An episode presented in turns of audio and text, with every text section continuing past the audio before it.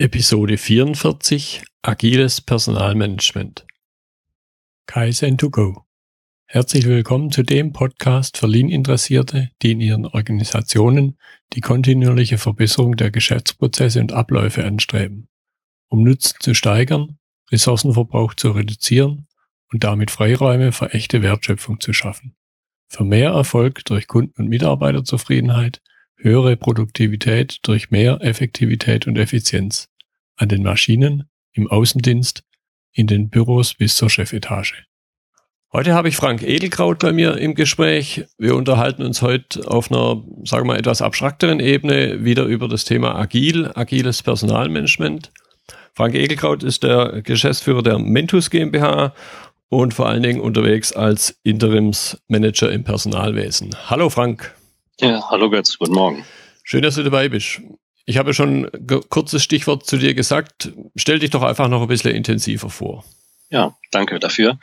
Ja, wie gesagt, äh, Geschäftsführer der Mentos GmbH. Wir sind eine kleine Beratung, die sich auf Organisations- und Führungskräfteentwicklung konzentriert und mehr so wie ein Katalysator dabei unterstützt, Transformationsprozesse ähm, in Unternehmen umzusetzen. Und ja, da leben wir gerade alle in spannenden Zeiten. Denn agil, VUCA oder auch Digitalisierung sind Themen, die sehr starke Transformationsprozesse nach sich ziehen, sehr schnell gehen müssen und dementsprechend großen Unterstützungsbedarf auch erzeugen. Ja, und da sind wir dann gerne mit dabei, insbesondere gerade bei agilen Themen, mhm. die uns beide ja auch verbinden. Ja, genau. Vielleicht an der Stelle für die Zuhörer noch das kurze Stichwort, wie sind wir zwei zusammengekommen? Wir schreiben beide mit an dem GBM-Handbuch Agiles Management.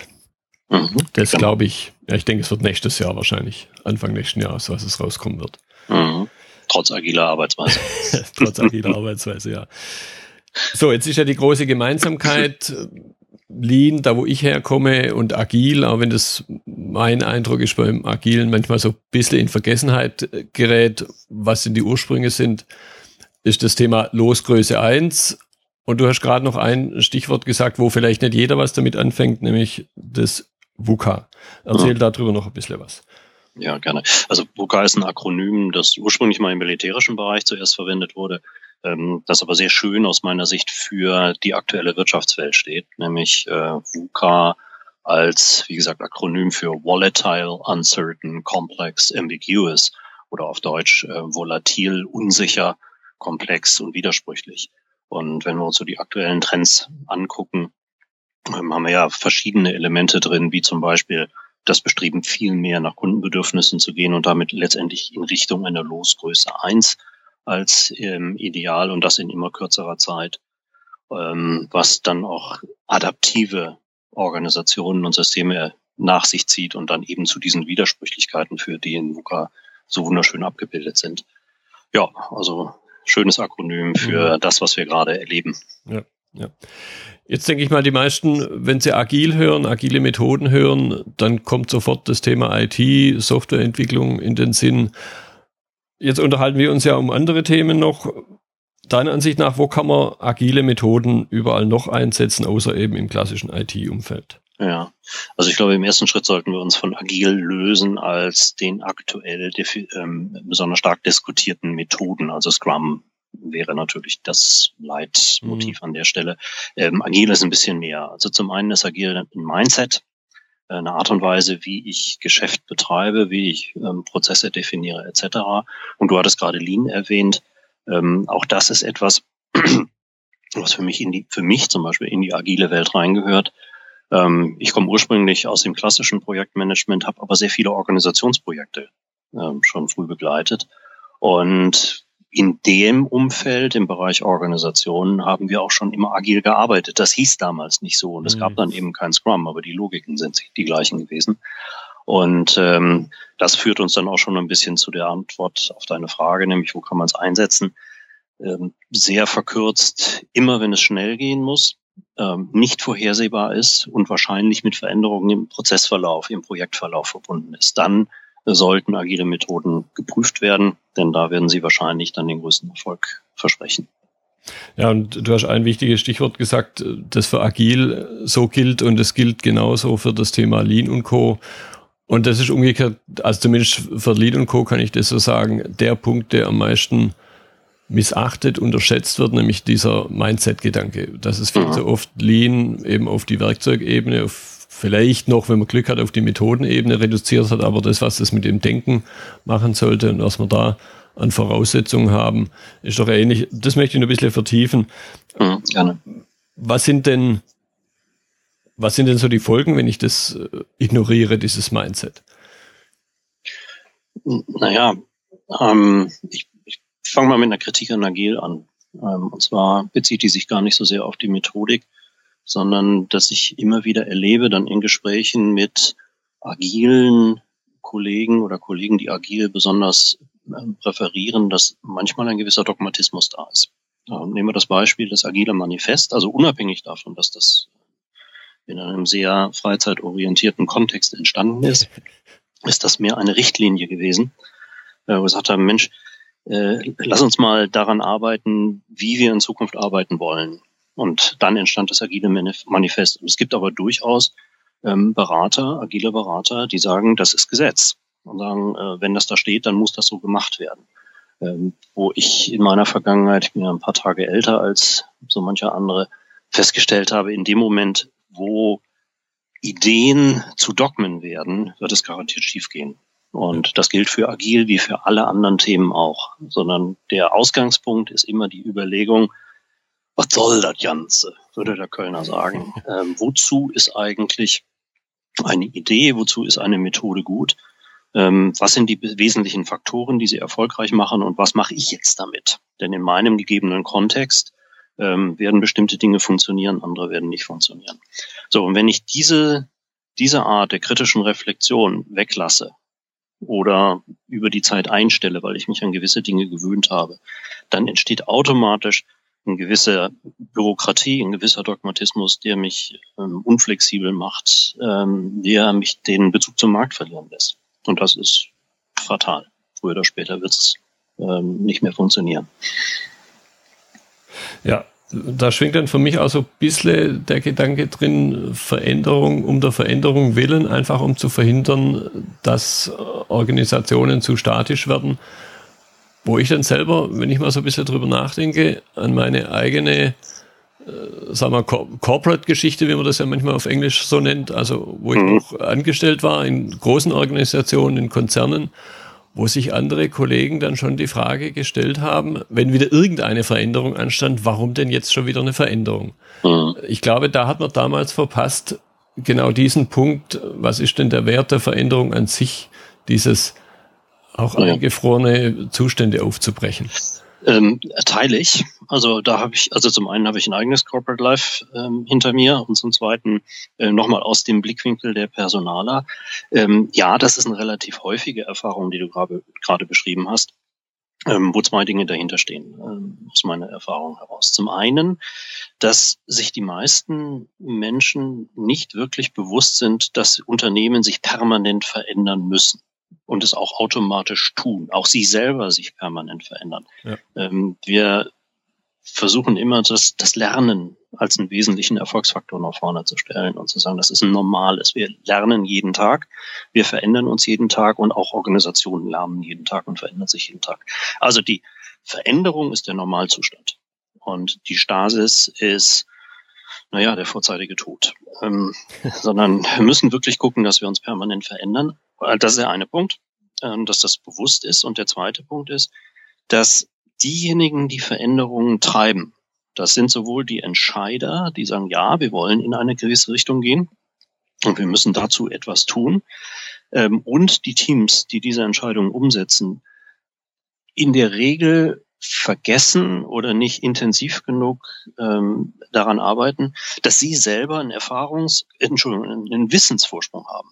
Wenn wir als Vorstand, als Geschäftsführung plus ein äh, Transformationsteam zu einem Thema XY jetzt bestimmte Entscheidungen treffen, dann haben wir da schon drüber nachgedacht. Die Kollegen, die davon betroffen sind, ähm, hören dann zu irgendeinem Zeitpunkt das erste Mal davon und müssen sich dann erstmal klar werden, worum geht's eigentlich. Und das ist schlicht ein Kommunikationsdefizit, ähm, dass ich nicht ausreichend klar und ausreichend oft kommuniziere, wozu eine Veränderung sinnvoll ist wie sie erfolgen soll und was für Konsequenzen wir dann erwarten. Das ist ein permanenter, auch in dem Fall wieder Lernprozess, der äh, leider nicht so intensiv betrieben wird. Ja, oder Lernprozess für, und auch Lernprozess für die Führungskräfte. Ich hatte das auch letzte Woche gerade auf einem auf einem kleinen Trainingsanteil, wo es halt um das Thema KVP ging, um auch da natürlich um Veränderung. Und da kann man ja so die klassische ansatzweise Badenwanne-Kurve darstellen, wo man eben durch das Tal der Tränen durchgeht und auch die Führungskräfte ja da ein Stück weit durchgehen. Mhm. Aber zu einem bestimmten Zeitpunkt dann unter Umständen schon wieder auf dem aufsteigenden Pfad sind und ihre Mitarbeiter dann aber erst da drin stecken. Und da würde ich sogar sagen, es ist einfach ein Bewusstsein der Führungskraft, die sie da haben muss. Ja, die anderen sind da noch nicht, wo ich jetzt wieder bin. Mhm. Und dann natürlich in der Folge Kommunikation. Ja, ja, ja. Und das macht es natürlich für diese Transformationsteams in der Regel auch ein bisschen schwieriger. Denn äh, das gilt ja nicht nur für Gruppen, also Führungskräfte haben einen kleinen Erfahrungsvorsprung, ähm, sind ja auch häufig nicht die Blödsten, äh, die Führungskräfte werden, die sind auch schneller in der Umsetzung mhm. in der mhm. Regel als ähm, die Gesamtgruppe oder der, das, der Mittelwert der Gesamtgruppe, die wir betrachten. Ähm, ist es auch so, dass unterschiedliche Funktionsbereiche unterschiedlich schnell betroffen sind. Gehen wir wieder mal zurück auf Agil. Ähm, die Kollegen in der IT waren die ersten, die die aktuellen agilen Methoden quasi mitbekommen haben, die sie ausprobiert haben. Und in dieser Blase, in dieser organisatorischen Blase der IT, ähm, häufig da ja auch nur eine Softwareentwicklung, hat das sehr schnell funktioniert. Da haben die Personaler oder Einkäufer oder sonstige Stabsstellen, die haben noch gar nicht mitbekommen, dass sowas überhaupt existiert, während die anderen eben schon deutlich weiter sind. Und ähm, das gilt für alle anderen Funktionsbereiche genau das genauso. Also wir haben da auch unterschiedliche Zeiten alleine ähm, für diesen Faktor. Plus dann nochmal den individuellen Faktor. Das macht es nicht leichter. Hm. Jetzt hattest du ja angedeutet, agil ist äh, auch kein Allheilmittel. Wo siehst du agil eher gar nicht, äh, dass es oder, oder zu einem geringen Maße, dass es vorkommen wird? Ja, also nochmal zurück. Ähm, ich denke, der, der große Vorteil der agilen Methoden ist, dass sie sehr stark auf kundenorientierte, selbstorganisierte Teamarbeit setzen, um schnell ähm, im Trial-and-Error-Verfahren zu gut funktionierenden Produkten zu kommen. Ähm, da gibt es ganz viele Bereiche, wo das absolut richtig und sinnvoll ist. Ähm, Produktentwicklung oder eben auch äh, Marketing oder ähm, wie, wie, gesagt, wir wissen nicht, was rauskommt. Da würde ich immer agil rangehen. Ähm, es gibt andere Bereiche, wo, sie, wo es gar nicht geht. Äh, wenn ich zum Beispiel eine starke Regulatorik habe. Ähm, die gesamte Bankenbranche ist stark reguliert. Wir haben ähm, ganze Branchen, wie zum Beispiel die Chemie, ich bin ja von Hause aus Chemiker, ähm, wo gerade der Produktionsbereich hochgradig sicherheitsorientiert ist oder Bahnbetrieb hochgradig sicherheitsorientiert. Ähm, da werden Regelwerke, Regulatorien, die auf Sicherheit ausgerichtet sind, immer den, äh, die Priorität haben gegenüber schneller, zügiger Veränderung. Und ich bin zum Beispiel Vielflieger. Ich möchte nicht, dass die Flugsicherung irgendwann mal anfängt, ihren Flugbetrieb agil zu regeln. Ja. Bitte nicht. Nein, nein, nein, kann null agil an solchen Stellen. Ja. Und äh, ein guter 20 Jahre alter Single Malt Whisky muss 20 Jahre in einem Fass liegen. Auch da werden wir nicht agilisieren können. Ja, Gras wächst nicht schneller, wenn man dran zieht. Äh, richtig. Naja, ja, wer weiß. Äh, da könnten die agilen Methoden helfen. Allein bei der Frage, warum denn Gras? Da könnte man ja was mitmachen. Stimmt, ja. Hm? ja okay. Züchten wir doch Algen. Das geht im Reaktor und das geht deutlich ja, schneller. Ja, ja, okay, genau. Gut, wenn wir jetzt mal wieder ein bisschen mehr in den Personalbereich äh, ja. reingehen, wo du ja gerade unterwegs bist, wie kann man denn äh, feststellen, wo stehe ich als Unternehmen? Wenn ich mal für mich die grundsätzlichen Entscheidungen mhm. getroffen habe, ja, macht Sinn, weil ich eben nicht in den gerade geschilderten Bereichen unterwegs bin, sondern dieses schnell, unbekannt, kundenorientiert äh, ganz wichtig ist. Also müssen wir vielleicht nochmal ganz kurz reflektieren, wie sieht denn Agil aus, aus personaler Sicht aus? Ähm, die Personaler waren jetzt nicht diejenigen, diejenigen, die Agil getrieben haben. Das kam eben aus den Fachbereichen. Ähm, und sie gehören sehr schön, als schönes Beispiel zu dem, was wir gerade diskutiert hatten, nämlich wo passt Agil hin und wo passt es nicht hin. Die Personaler sind leider so die Gekniffenen in dieser ganzen Entwicklung. Denn wenn wir uns nochmal überlegen, was für Konsequenzen hat agiles Arbeiten auf die Personalsysteme, dann sieht man relativ schnell, dass es klare Konsequenzen gibt. Ähm, HR-Systeme sind zum einen stark reguliert, sag mal Betriebsverfassungsgesetz und Mitbestimmung, ähm, nur als wenige, als äh, zwei Beispiele. Ja. Und ähm, also by the way, für die Nichtpersonaler, wir haben im Moment so um die äh, ja um die 650 Gesetze und Vorschriften, die ähm, für die Personalarbeit relevant sind. Also mhm. es ist nicht einfach an der Stelle. Ähm, auf der anderen Seite müssen die Personaler, wenn sie ihren Job ordentlich machen wollen, was die meisten auch tun, ähm, sehr schnell auf Veränderungen reagieren. Also durchaus eine Zielgruppe für agiles Arbeiten. Und da ist jetzt natürlich die spannende Frage in so einer Umbruchssituation, wo sind wir betroffen und wie gehen wir damit um? Und wenn wir uns mal so die Grundlagen der Personalarbeit angucken, ich nehme immer gerne das Referenzmodell für professionelles Personalmanagement der Deutschen Gesellschaft für Personalführung. Das ähm, hat nämlich so die gesamte Personalarbeit in drei Felder eingeteilt. Das ist einmal Führung und Selbstkompetenz. Da haben wir im Prinzip schon drüber gesprochen vorhin, den Zusammenhang mit Lernen und mhm. Der Art der Führung. Deswegen lassen wir das mal weg. Dann äh, die großen Gestaltungsfelder, Unternehmens- und Personalstrategie, ähm, Kulturveränderungen, Wertschöpfungsmanagement etc., Beziehungen, Netzwerke, wie baue ich die eigentlich auf? Und dann natürlich den eigentlichen Lebenszyklus des Mitarbeiters in, im Unternehmen, vom Personalmarketing und der Auswahl bis hin nachher zur Personalfreisetzung und allem, was dazwischen ist. Also selbst wenn wir nur den mittleren Teil, also die, den lebenszyklusorientierten ähm, Bereich angucken, haben wir sehr viele Themen, wo Systeme entwickelt worden sind, zum Beispiel für Zielvereinbarung, Leistungsbeurteilung, ähm, für Gehalt, für Karrieremodelle etc., ähm, wo wir uns jetzt in der agilen Welt oder in der zunehmend agilen Welt als Personaler mal hinsetzen müssen und sagen, okay, was haben wir eigentlich? Und was von dem, was wir haben, passt zur agilen Welt? Und dann müssen wir, werden wir grob feststellen, dass bitte die Zahlen jetzt nicht ernst nehmen. Ähm, das ein Drittel von dem, was wir haben, muss ersatzlos gestrichen werden. Das passt überhaupt nicht zu agil. Mhm. Schönes Beispiel hat die Robert Bosch GmbH geliefert, ähm, die den individuellen Bonus abgeschafft, äh, abgeschafft hat. Finde ich hervorragend. In der agilen Welt macht ein individueller Bonus überhaupt keinen Sinn. Der ist sogar kontraproduktiv, weil er dazu führt, dass ich als Mitarbeiter auf meine Leistung gucke und weniger teamorientiert arbeite. Denn alles, was ich ins Team reingebe, verhindert, dass ich meinen eigenen Bonus hochkriege. Also wunderbares Beispiel für ersatzlos streichen. Dann gibt es viele Bereiche, die wir verändern müssen. Und es gibt Bereiche, wo wir sagen, da haben wir uns noch nie drüber Gedanken gemacht. Da müssen wir jetzt erstmal Modelle schaffen und Systeme entwickeln, um ähm, auch in Zukunft arbeitsfähig zu sein. Und das, wie schon vorhin erwähnt, immer unter dem äh, der Ägide der, der Regulierung, die uns ähm, durch Mitbestimmung, ähm, Gesetze ähm, etc. pp. dann immer noch ähm, mitbestimmen und die wir ja nicht abschaffen können. Was, was wäre da aber ein Lösungsansatz, damit umzugehen? Du hast gesagt, abschaffen geht nicht.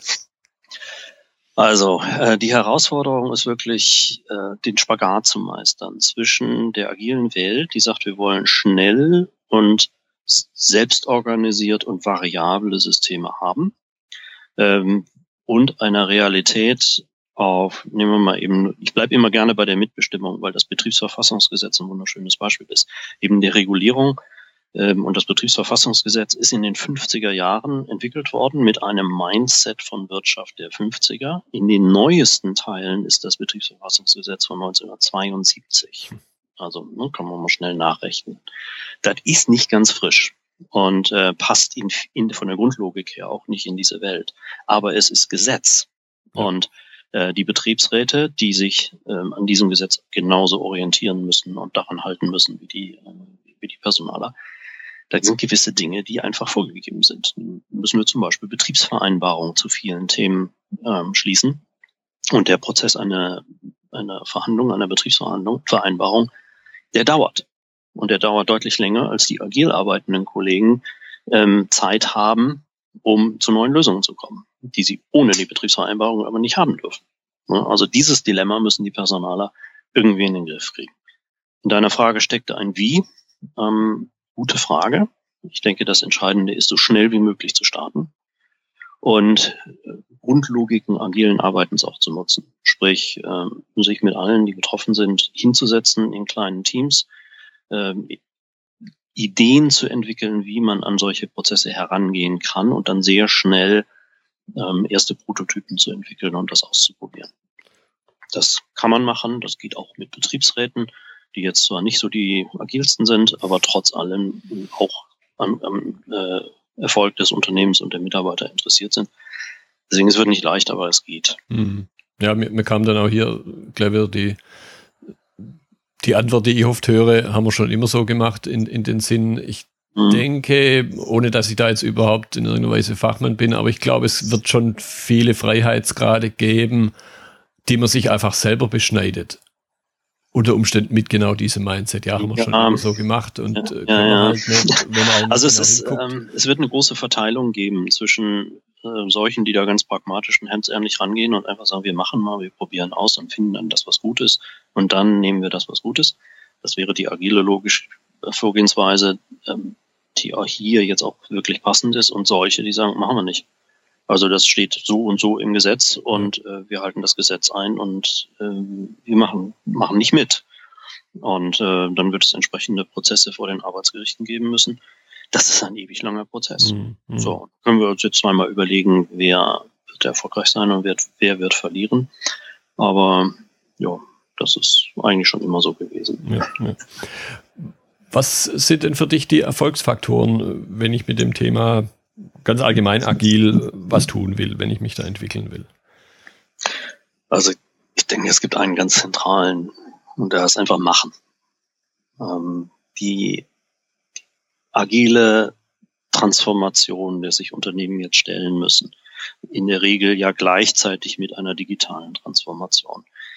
Ähm, die funktioniert nur, wenn ich so schnell wie möglich loslege und anfange, Erfahrungen zu sammeln, weil ähm, diese ganze Entwicklung ja doch in relativ sehr, relativ kurzer Zeit begonnen hat und ähm, relativ schnell sich entwickelt. Und der Faktor Zeit ist ein ganz wesentlicher. Und am Ende zählt nur, was hinten rauskommt und deswegen ist Machen der absolute Erfolgsfaktor. So. Und wenn ich dann die Logiken der agilen Methoden noch mit benutze, okay, wir gehen einfach kundenorientiert ran, äh, wir machen sehr schnell entwickeln wir Prototypen, verproben diese Prototypen und entwickeln die dann weiter, dann sollte es eigentlich gut funktionieren. Und das ist für mich der entscheidende Faktor. Machen. Ja. Genau, das machen und auch an der Stelle dann auch bereit sein, Fehler zu machen, beziehungsweise, was ich immer sage, sogar noch einen Schritt weiter zu gehen und sagen, wenn da gar keine Fehler auftreten im Verändern, dann habe ich ja schon vorher gewusst, was passiert und ja, das ist nicht Agile und nicht VUCA. Ähm, das einzige Wort, wo ich jetzt gerade ein bisschen gestutzt habe, ist ja. Fehler. Ähm, ich glaube, das hat ein bisschen was mit Mindset zu tun. Mhm. Da, da würde ich gerne empfehlen, dann den Wort Fehler zu ersetzen durch was anderes. Ein Fehler ist für mich etwas, was aufgrund von Vorsatz oder okay. ähm, Unüberlegtheit zu einem negativen Ergebnis führt. Äh, worum es hier geht, ist mehr das Experiment. Ja. Zu sagen, wir probieren aus, wir entwickeln mehrere Prototypen. Wir wissen, dass die nicht ausgereift sind, mhm. aber ähm, sie können in dieser VUCA-Welt auch gar nicht ausgereift sein, sondern wir machen erstmal und gucken, welche Erfahrungen sammeln wir damit. Und aus diesen Erfahrungen lernen wir und entwickeln dann weiter. Das ist kein Fehler. Stimmt, ja. Wenn das schief geht. Ja, ja. Sondern es ist schlicht eine, eine Lernerfahrung, die mhm. wir sammeln. Und deswegen sind wir wieder bei diesem Thema Lernen. Ich glaube, das ist die wirklich große Veränderung ähm, dass wir deutlich schneller, deutlich mehr lernen und Erfahrungen deutlich schneller teilen. Das ist eher ein Vorteil der neuen Welt. Ja, absolut. Ja, das ist ein guter Gedanke mit dem Experiment. Der, der Mike Rother spricht ja in seinem Buch Toyota Kata, spricht er ja von der wissenschaftlichen Vorgehensweise. Das ist jetzt eine Sache, die, die ich persönlich eher ein bisschen vermeide, wenn ich bei einem Mittelständler bin. Ja. Aber den ja, Begriff des Experiments kann man durchaus verwenden, um eben diesen stark vorgeprägten Begriff des Fehlers da zu vermeiden. Selbst wenn man ihn positiv betrachtet, hat er halt einfach, wie man im Schwäbischen sagt, der Geschmäckle.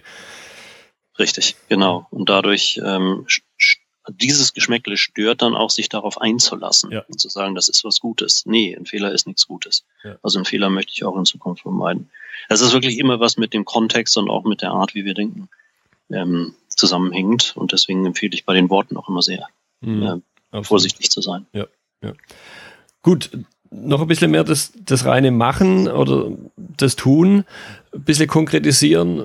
Was ist denn dein, dein Vorschlag, ein Unternehmen, dass sich das jetzt irgendwie, irgendwoher kam der Impuls, agil auf die Fahne geschrieben hat? Wie kann man das, das Machen noch ein bisschen konkreter ausgestalten, wenn unter Umständen das Unternehmen ja da gar keine Erfahrung hat? Ja, also zum einen, ich würde sogar früher anfangen. Sagen, selbst bevor wir äh, das Agil auf die Fahne schreiben, würde ich schon mal anfangen auszuprobieren, ob Agil uns überhaupt helfen kann. Ähm, denn die erste Reaktion rein menschlich wird sein, na ja, das ist alles der moderne Kram und für die ITler ganz gut, aber für uns gar nicht so relevant. Ähm, wir sagen, nee, lasst euch mal darauf ein, Dinge auszuprobieren. Und äh, mal ranzugehen, ist zu versuchen, ob es besser ist oder schlechter als das, was ihr habt wird sich sehr häufig zeigen, doch, das hat durchaus Vorteile, nicht nur, aber viele. Und dann kann man von da aus weiterarbeiten. Ähm, der Knackpunkt ist jetzt wirklich Erfahrungen zu sammeln. Und ähm, der zweite, weil du sowieso nach Erfolgsfaktoren gefragt hattest, äh, der zweite ist auch so schnell wie möglich eigene Erfahrungen aufzubauen und eigene Leute intern arbeiten zu lassen. Ich glaube, wir sind hier allerspätestens in einer Situation, ähm, wo die großen Beratungsansätze durch Externe überhaupt nicht funktionieren. Ähm, der Weg in die agile Welt muss ein interner sein. Alleine schon, weil der individuelle Kontext im Unternehmen und den die Mitarbeiter haben, unterscheidet sich von Unternehmen zu Unternehmen. Und wir brauchen eigene Lösungen für jedes Unternehmen. Mhm. Wir werden, in, wenn wir in fünf Jahren nochmal nach äh, zurückschauen, werden wir festgestellt, feststellen, dass es quasi keine zwei gleichen Systeme gibt. Also wir nicht ein ähm, Lean-System nach äh, der Schule XY jetzt auf 20 Unternehmen ausgerollt haben. Überhaupt nicht, sondern die, jede Lösung wird immer eine individuelle Lösung sein, auch eine, die sich permanent verändert. Also muss ich es intern machen. Mhm. Ähm, der Knackpunkt ist also der erste Schritt. Wie kann ich als Organisation, die keine Erfahrung mit agilem Arbeiten hat, ähm, Erfahrungen sammeln? Ähm, wie gesagt, machen ist der eine und der andere ist möglichst schnell ein kleines Team im ersten Schritt und dann eine zunehmende Skalierung bei der Anzahl der Mitarbeiter, die Erfahrung gesammelt haben, ähm, eigene Mitarbeiter qualifizieren, hm. die, die Möglichkeit geben, es zu tun, Räume zu schaffen, in denen sie es tun. Also ganz pragmatisch, was kann man machen?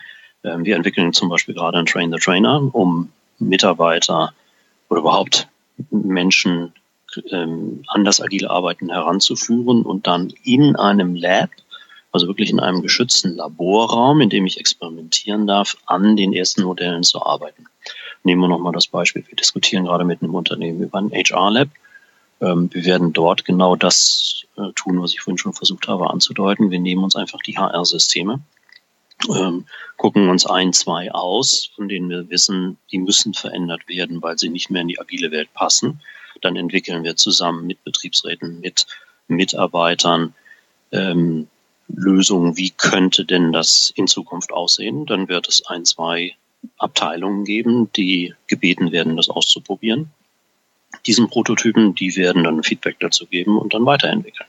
Also genau diese iterativen Schleifen, ähm, die, die wir aus dem agilen Arbeiten kennen, dann auch wirklich nutzen. Und schnell und klein anfangen und dann immer weiter wachsen. Das ist das, wo ich glaube, das ist der, der beste Weg. Mhm, ja. ja, das ist ein Thema, das im Lean Management genauso auftritt. Auch da wird ganz oft äh, versucht, Toyota zu kopieren. Am Anfang hat man es halt schlichtweg nicht verstanden, was denn das Toyota Production System wirklich ausmacht. Mhm. Und ich sehe da große Gemeinsamkeiten, die mal von den Wurzeln her rühren, äh, sich dann vielleicht zwei verschiedene Pfade äh, ein Stück weit entwickelt haben, aber immer, immer wieder gucken sollte, was macht denn der andere gerade. Hm. Vom Grundgedanken her, vom Mindset her, was kann ich daraus lernen, was funktioniert und was äh, kann ich für mich übernehmen. Ja. Prima. Das war ein sehr interessantes Gespräch. Viele für mich auch neue Erkenntnisse eben um durch genau diesen Aspekt äh, gucken, wie geht man im Agilen vor was lässt sich da vergleichbar auf, auf das Thema Lean übertragen? Frank, ich danke dir für deine Zeit. Sehr gerne. Ich werde dann in den Notizen noch den ein oder anderen Hinweis, Website und ein paar Sachen mhm. veröffentlichen, dass der, der interessierte Leser sich das auch noch anschauen kann. Ja, gerne. Ja, ich würde noch ähm, zwei Links liefern zu der Frage, wie sieht das mit Personal eigentlich aus in mhm. der agilen Welt. Und es würde mich freuen, wenn es den Lesern und den Zuhörern ein wenig geholfen hat. Danke dir für die Chance, mit dir zu reden. Ja, prima. Danke. Also, und eine gute Woche. Dir auch. Tschüss, Gott. Das war die heutige Episode im Gespräch mit Dr. Frank Edelkraut zum Thema, zum Thema agile Methoden im Personalmanagement und der agilen Transformation im Allgemeinen. Wenn Ihnen die Folge gefallen hat, freue ich mich über Ihre Bewertung bei iTunes. Ich bin Götz Müller und das war Kaizen2Go. Vielen Dank fürs Zuhören und Ihr Interesse. Ich wünsche Ihnen eine gute Zeit bis zur nächsten Episode. Und denken Sie immer daran, bei allem, was Sie tun oder lassen. Das Leben ist viel zu kurz, um es mit Verschwendung zu verbringen.